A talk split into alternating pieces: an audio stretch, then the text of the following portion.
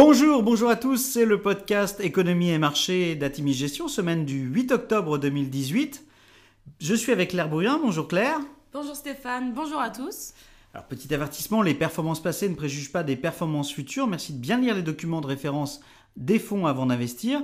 Et puis nous allons citer un certain nombre d'entreprises. Il s'agit d'une illustration de notre propos et non d'une invitation à l'achat. Alors cette semaine, nous avons titré euh, Quand le 10 ans US fait mal. C'est vrai que la semaine a été difficile pour les marchés d'actions. La semaine avait pourtant bien commencé avec la conclusion d'un accord commercial entre les USA et le Canada. Euh, dorénavant, vous le saurez, on ne parle plus de NAFTA. Le NAFTA s'appelle dorénavant USMCA. Le Dow Jones s'est même permis de battre un nouveau euh, record euh, mercredi à la hausse. Et puis, bah, les marchés de taux auront douché cet enthousiasme. En Italie, les perspectives de déficit budgétaire excessif ont porté le 10 ans italien à près de 3,4%.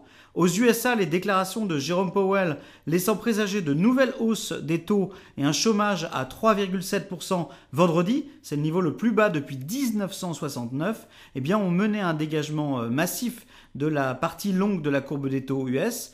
Conséquence, eh bien le 10 ans américain flirte de devant avec les 3,25%. Cette appréciation des taux longs impacte directement les valeurs de croissance et seules les financières et, euh, finalement les matières premières et pétrolières la semaine dernière restent bien orientées. Jeudi, comme pour ajouter au trouble ambiant, Bloomberg Business Week a affirmé euh, dans un article que, euh, assez fouillé d'ailleurs, que la Chine a réussi à inclure un composant espion dans les produits électroniques de 30 entreprises américaines, dont Apple et Amazon. Les entreprises euh, citées dans l'article démentent, mais le trouble persiste.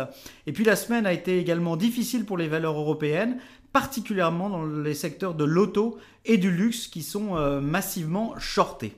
Sur la semaine, le CAC 40 perd 2,4%, le SP500 perd 1% et le Nasdaq perd 3,2%. Alors on est en période de pré-publication, euh, mais Claire, on a quand même quelques enseignements de la part des entreprises dans lesquelles on investit. Oui, alors cette semaine, on a Samsung qui dépasse les attentes pour leur annonce anticipée, avec un résultat de 17,5 trillions de won, soit 3% au-dessus du consensus et une croissance de 20% en analysé. On a aussi Google qui se lance dans un projet nommé Project Stream. Premier pas vers le gaming et va tenter de mettre en ligne l'un des tout derniers jeux, Assassin's Creed, by Ubisoft, en stream jouable. Comme Netflix, l'application n'aura besoin que d'un navigateur Internet, avec l'exclusivité de Chrome, et d'une bonne connexion Internet. Enfin, on a Amazon cette semaine, avec Jess Bezos qui a annoncé la mise en place d'un salaire plancher de 15 dollars par heure chez Amazon. Une augmentation de 3 dollars qui devrait avoir un impact important pour les employés, sans pour autant faire trembler le mastodonte américain.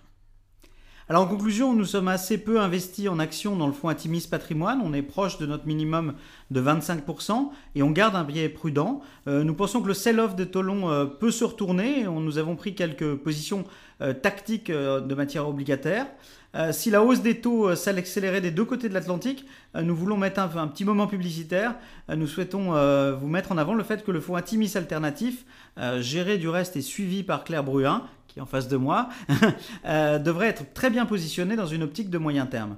Alors que les élections de mi-terme US se rapprochent et quand le, bah, a eu lieu ce week-end le premier tour des élections au Brésil, l'agenda politique est extrêmement chargé. Nous surveillerons ainsi dans les prochains jours l'avancée des négociations entre les USA et la Chine pour ce qui est du, commerce international et les avancées sur le Brexit. Tout éclairci dans ces dossiers peut en effet déclencher un, un rallye euh, boursier. La publication des chiffres trimestriels de LVMH ce soir mettra, euh, nous l'espérons, un terme à la furie des shorts constatés ces derniers jours sur le secteur du luxe. Le patron de Kering a dû la semaine dernière communiquer sur les perspectives du groupe dans un moment un peu de, panique où nous ne comprenions pas trop pourquoi euh, ces valeurs étaient autant tapées. Euh, les analystes ont du reste besoin de remettre du rationnel dans leur modèle. Rappelons que la hausse du 10 ans est redoutable pour les modèles de DCF, mais en cela, nous, nous sommes impatients du cycle de de publication à venir qui va mettre un peu de réalité dans tous ces modèles. Euh, nous savons que nous ne devons pas flancher face à ces nouveaux moments difficiles à court terme et nous restons euh, très confiants quant à la qualité de nos dossiers en portefeuille. Voilà, nous vous souhaitons une excellente semaine. Excellente semaine à tous.